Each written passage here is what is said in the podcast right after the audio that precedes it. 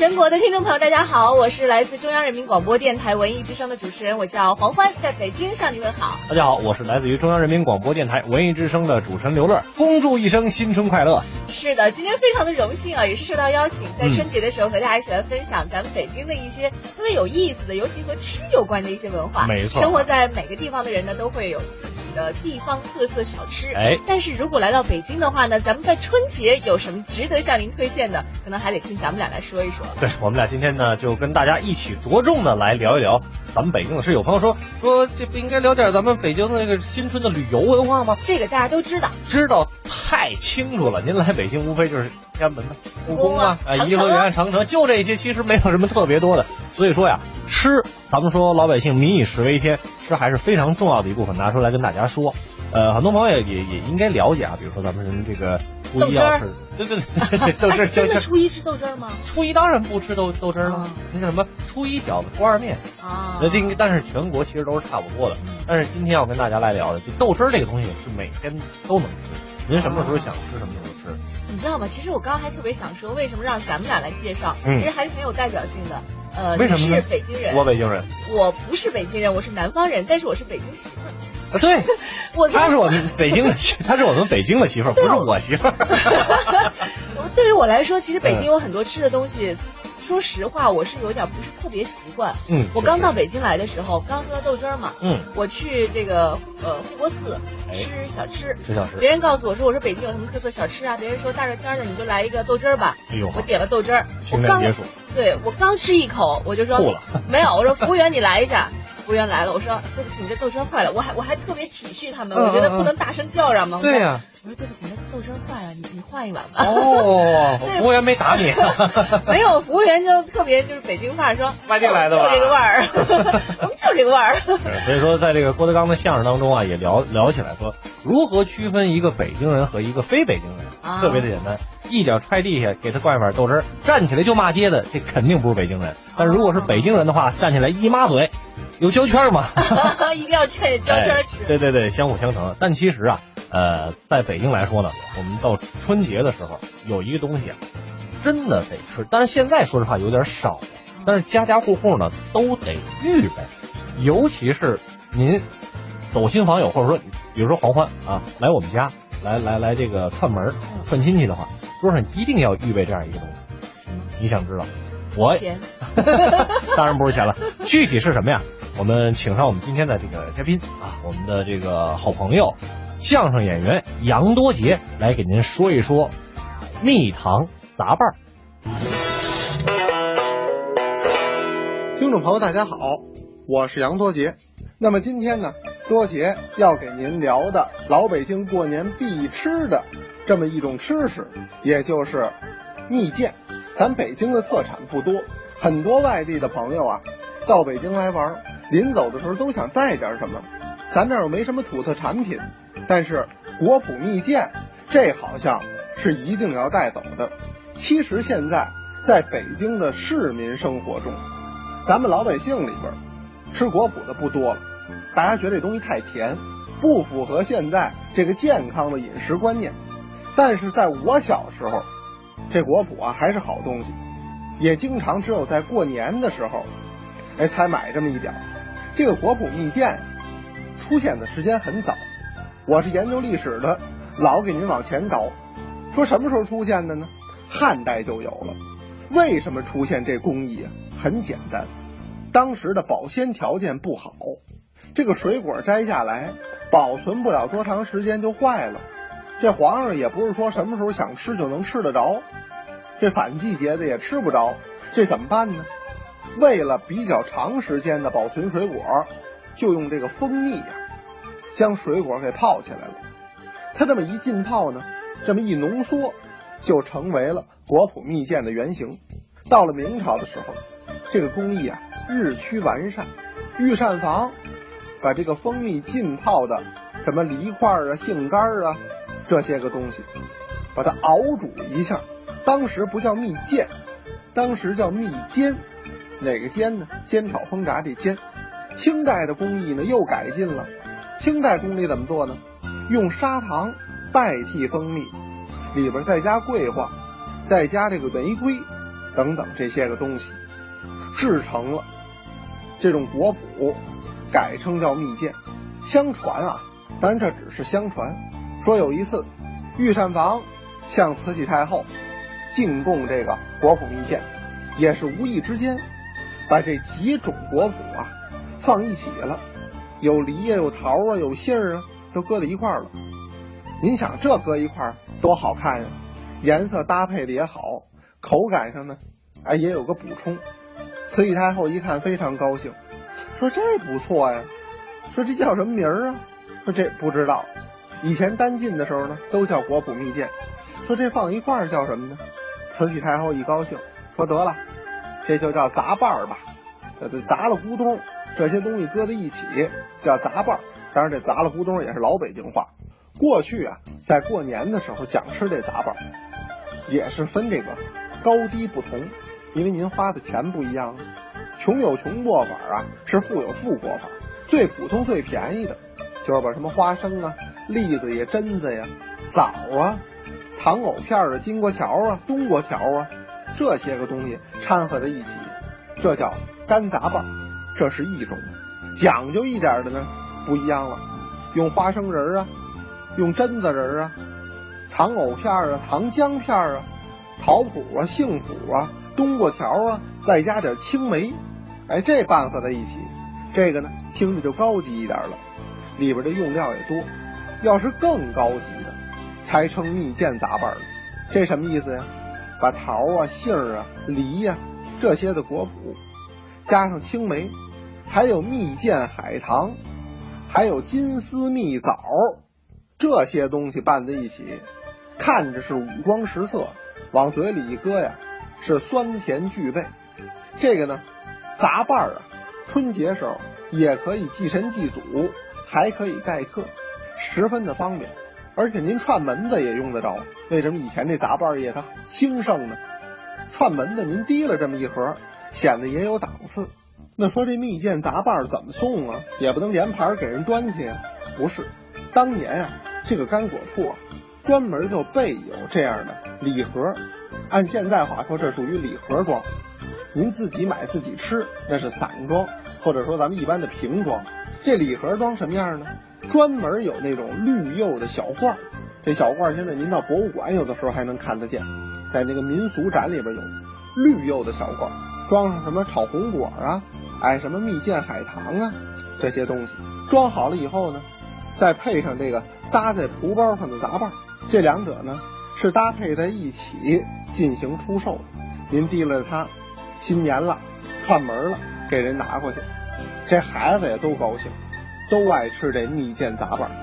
那么除去这蜜饯杂拌，多天给您多说一句，这北京这小零嘴儿过年时候还吃什么呢？讲三黄一黑。这三黄指什么呀？指栗子、白薯和柿子。只要是几场秋雨一过，天气一冷，您看这几样啊，大街上就有卖的。这几样这么一卖，大伙儿知道，哎呦，天凉了。这一天比一天冷了，进冬天了，这还好。这一黑是什么呢？指的是黑枣面。这黑枣面要上市了，那就是立冬了。所以老北京原来还有这么句话，叫不怕三黄，就怕一黑。那意思三黄来了没关系，这一黑一来啊，这天气可就真该冷了。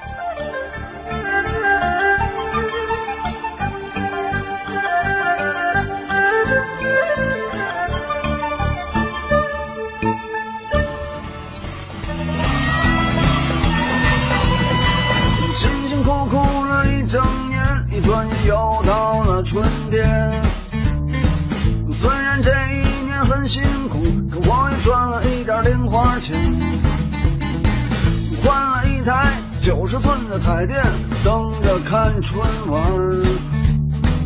可我刚一看到主持人的脸，我就一觉睡到大年头一天。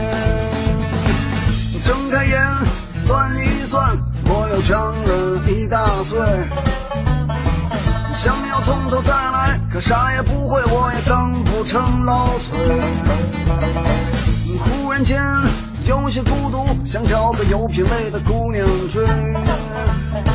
我决定像我爷爷年轻时候一样，把自己捯饬好了，去唱点庙会。列车运行前方是和平门站，下车的乘客请提前做好准备。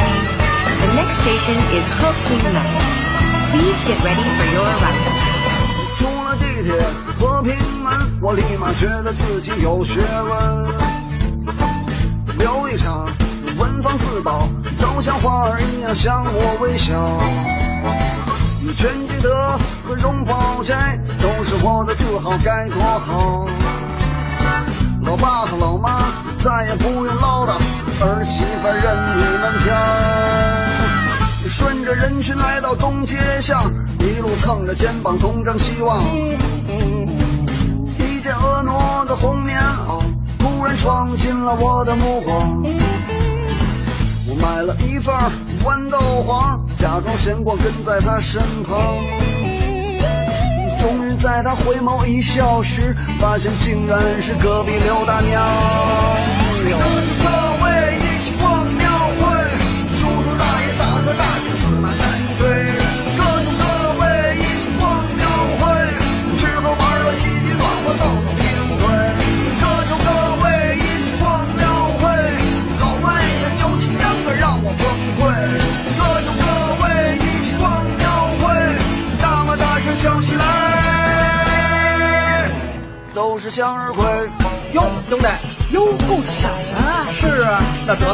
相约不如偶遇，大过年的，走，咱喝点去。别喝了，我开车了。我告诉你，刚才我看您姑娘长得一脸的有文化，走，带你看。行，走着。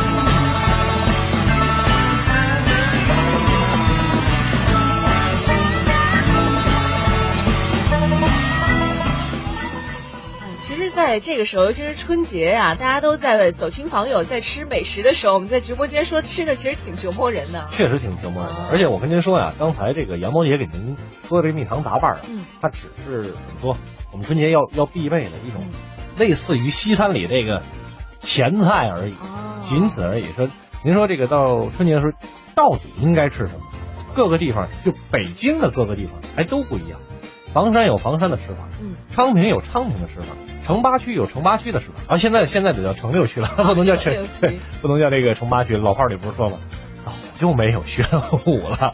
合并成西城了。对对对对对，你看这个包括呃像怀柔啊啊平谷啊延庆啊密云啊，它都有自己个儿的这个吃法。哎，但说实话，刚刚你说的这个蜜糖杂拌儿是吧？就北嗯京的一些甜食，包括像那个茯苓饼啊，嗯嗯嗯还有像这个你刚刚说的这个东西，嗯，猫耳朵、驴打滚儿什么的，对，太甜了。豌豆黄，就是嗯，那种甜度已经超过了我能接受的，有点儿粘喉咙。哎呦呵呵呵。对，作为一个南方人，不爱吃甜的，你也是蛮奇怪的。不是爱吃甜的，但是那种 甜度甜就是甜到，就真的是甜到心里去了。甜甜到嗓子眼儿了。这个 如果太甜的话，尤其是现在咱们一到过年过节的时候，是吧？大家吃的一些东西也比较油腻，什么高糖啊、高油脂啊。如果再吃点甜的，可能确实我们现在讲究这个健康饮食嘛，对不对？但是，但是虽然说是健康饮食，那我们在春节的时候，你少不了还是要有大鱼大肉，对这才能体现出一个年味儿嘛。很多朋友说说现在这个咱们过春节年味儿没有那么足了，呃，可能会有这样的一种感觉。怎么？我我那天就琢磨呀，我说怎么才能让那个年味儿过得足呢？其？实有一个很重要的事情哈，比如说，呃，前段时间我还在和家人一起聊这样一个事，嗯，呃，我回老家去过年，你回老家过年？对，除了很重要的一点和家人团聚，还有一个其实也是过年非常重要的，就是吃我们小的时候，在过年的时候才能吃到的一些东西。比如说我们有那个呃卤水的摆件，啊，卤水摆件，对吧？对，哈有，南方了。有对，还有什么呃晒的猪肝儿，嗯。啊晒的腊肉，还有嚯你看看。熏的鱼，哎呦是南方的吃的。听起来就很好对，平时因为南方梅雨季节嘛，你很难得能够把这些东西做好，能够一年当中你把这东西做好，过年的时候，哎，走亲访友，大家来了，你把它炒好，做成凉的那种，嗯，对，它用那种我们叫青蒜，你们叫什么？什么？我我大概能理解你，应该也就是青蒜吧。爆炒用辣椒爆炒了以后放凉，完了有客人来了之后，你把这些摆成果盘儿哎，拿上来用小酒，哎，或者小酒一喝，其实感觉特别棒。而且因为你你看在我们那个当地啊，其实呃这样就说到跟我们北方北方没关系了，没关系，没关系，咱们咱们一起来分享嘛，是吧？对对对中央人民广播电台一定要覆盖全国。其实有个特别有意思的事情，就是、嗯呃，相对来说交通比较闭塞的地方呢，它会有一个习俗，就是过年了嘛，你到我们家来，我要把我们家所有好吃的好喝的都给你，尤其是酒这个东西，你必须要喝到站着进来，扶着墙出去，才算是我对你尽到了一个敬礼之礼。明白明白，所以当很热情，很在好客当。时来说，可能会觉得，哎呀，这个很热情，很好客。可是现在来说是一种负担，我不知道北京会不会这样。其实北京呢，喝酒那是一定要喝的，尤其是说这个北京啊，北京人而且这个过年的时间比较长。咱们不是说不是说这个传统意义上的从初一开始才算过年啊，进了腊月门儿，就是阴历腊月，就基本上就可以开始算这个过年了。就可以开始拜年了。哎，这就可以。以就在腊月和正不出正月门，你去去拜年去都不算晚。你一直到呃，应该应该是现在比较有要求，就是你你别出正月十五啊。那以前的话，你在正月门里边去拜年都是可以的。然后从腊月的时候，你就开始准备过年的这些吃的呀，然后喝的呀，等等等等一系列酒，那肯定是少不了。但是还有一件事情，因为在北京天气也比较冷，当然我知道北京和整体北方那个冷跟咱们这个南方那种湿冷呃这湿冷还不太一样。据裹在身上的。据说南方的冷更极更具威力哈，就是有一个东西，你看南北方都爱吃，但是南北方还真有点差异。火锅有，你说到火锅，我意见太大了。怎么着你？知道那个北，我我家里那口子是北京人，嗯对他老说，他说你陪我去吃一个呃铜锅是吧？涮羊肉，涮羊肉就是涮那个铜锅。对，我第一次去了以后，我再也不愿意去了。你知道为什么吗？为什么我一直不能理解。我说你这个锅无非就是一个铜锅，然后就是清它放了汤清水。就是清汤清水，没有有盐，没有什么任何东西，就放了一点枸杞和嗯那个葱花头最多给你放片香菇。姜，对吧对对对我说我们在家不也能做，你还非得到外面做？我说这个有什么可吃的？哎他说这料好吃。我说这麻酱糊一嘴，那嗓子眼儿，你说 有什么可吃的？我说我们南方的火锅多好吃啊，是吧？那底料多丰富啊！这一吃，他说不不好吃，我就是爱吃北京的这个我铜锅。我我跟您家先生的感慨感觉是一样的。我最早啊很难接受这个南方的那个火锅，就是香现在我现在能接受了嗯，但最早的时候呢，我会很明确的区分。你比如说，你跟你们家先生，如果你聊天的话，你会说走啊爷们儿，咱们吃涮羊肉去，嗯，它是一种心情。你说走了爷们儿，咱们去吃火锅去，他可能嗯就不是，因为我在我们理解来说，火锅就是南方的那种，就是哎，很很有有辣的呀，然后各种九宫格那对对对对对对，这叫火锅。对我们北京人来说呢，就得是铜锅，炭火，干麻酱，就是羊肉牛肉，然后白菜粉丝，齐了，就这些，就叫做涮羊肉。主要就是吃这些内容，牛肉其实吃的都很少，主要是吃涮羊肉。呃，非常非常简单，主要吃的这个麻酱料。那你说说起这个涮羊肉呢，这里边也有文化，也有典故。对，咱们继续请出杨多杰给您来讲一讲咱老北京的这个涮羊肉。听众朋友，大家好，我是杨多杰，咱聊聊涮锅子。严格意义上说，涮羊肉、涮锅子，这不是说过年春节必须吃的。但是咱过年也好，春节也罢，聚会也多，家里呢串门的也多，来人一多了，吃什么好呢？众口难调。这涮锅子最好解决，哎，你想吃什么涮什么呀，热气腾腾，大家团团围坐，气氛也好，吃的也舒服。所以啊，基本上这过年期间，您是躲不开这么一两顿的涮羊肉。所以今儿啊，咱聊聊这涮羊肉。这涮羊肉啊，咱北京人爱吃，讲究吃，铜锅涮肉。这锅字不用提，肉呢，以前来讲，现在多元化了。以前来讲，都是西口的大尾巴肥羊。这个羊啊，不腥不膻，是要肥有肥，要瘦有瘦。养羊的这个贩子呀，只要是立夏一过，把这羊群呢，就要赶到张家口，这叫什么呀？叫歇伏，歇这伏天的伏，歇伏。张家口这一带咱知道啊，空气也好，环境也好，碧草如茵，羊群在这儿呢，喝这么一喝水，这么一吃草，养的是又肥又壮。等养肥了之后，羊贩子把这羊一波一波的赶下山，再一站一站的都赶到北京来。到北京，在老北京来讲啊，不还有城门的吗？不能进城，就到西直门外，这就停了。干嘛呢？弄个圈，先圈养上三五天，呵，这羊得意了，怎么得意了呢？西直门外是喝足了御前山水儿，往这么一待，这您再进城宰杀，为什么呀？这羊啊，在北京要换换水土，过这么三五天圈养之后的这羊啊，不腥不膻，而且你切片吃，非常的细嫩。现在北京城吃涮肉的馆子那太多了，但是您要说老字号还是那几家儿。但是以前北京吃涮肉讲究去清真馆子，因为那儿呢，一方面佐料特别的齐全，而且从选肉从刀工那人家另有一套，这可不能比。北京吃涮肉来讲吧，前门外有两大家儿，一个叫同和轩，一个叫两义轩。这老听众您可能还知道，要说年轻的朋友都非常的陌生了。东城就是东来顺，西城呢就是西来顺，这几家是最地道。前门外这同和轩、两义轩，他们的主顾啊，在老北京来说都是梨园行的人居多。东来顺呢是肉好价廉而著称。现在一提吃东来顺，哎呦，好像高档馆子，但是以前来讲呢，它还是肉好而价廉。西来顺就不一样了，由高手楚祥主持，那饭做的也是别具风味。那吃涮羊肉，现在咱们这羊肉片儿，很多地方那都是说机器切，跟那爆花似的，叉叉叉一片一片，它给爆出来。以前不是，必须手切，这是功夫，烤的是刀工啊，那个薄厚，那个长短儿，那个是有讲究的。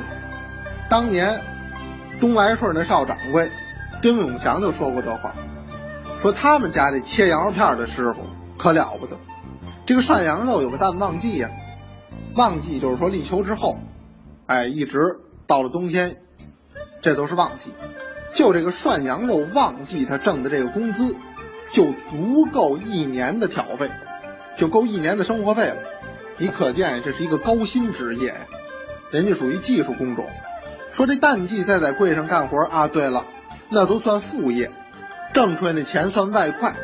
你可见以前呀、能切羊肉这师傅，估计呀、这个薪金不菲。说起吃涮羊肉，这里边还有一个小故事，那是北洋时期，那就是清朝倒台之后，当时有这么一位国务院的秘书长，这人呢姓运，叫运宝会，是个大官儿。这人有一毛病，您别看官儿当这么大，但是吃饭，不论你是在家还是外出，您是大宴还是小酌，都算上啊。这位秘书长一律不用筷子，那位说不用筷子用勺吗？也不用勺，那怎么吃呢？用手抓。你说这多要命！后来呀、同仁也是为了气他，请他吃涮锅子。那意思你这涮锅子横不能也拿手进去抓那肉去吧？没想到啊，咱这秘书长真有主意，整盘肉咵就给倒进去了，热汤这么一滚，他老人家自然的不能下手抓呀，那不是吃饭呢，那成杂技表演了，也用汤勺把这肉啊捞到碗里了。大伙儿一看这回行了，也知道用勺了。没想到啊，刚捞碗里，这手又上去了，从碗里把这肉抓起来，又塞嘴里了。哎呦，当时在座的呀，有不少的政坛大佬，跟他这么一吃饭呀，他自己吃的是兴致勃勃。这大伙儿啊，想乐不敢乐，想说不能说。这饭呀，吃的有点意思。后来，这位秘书长在北京吃涮羊肉，也传为了一段佳话。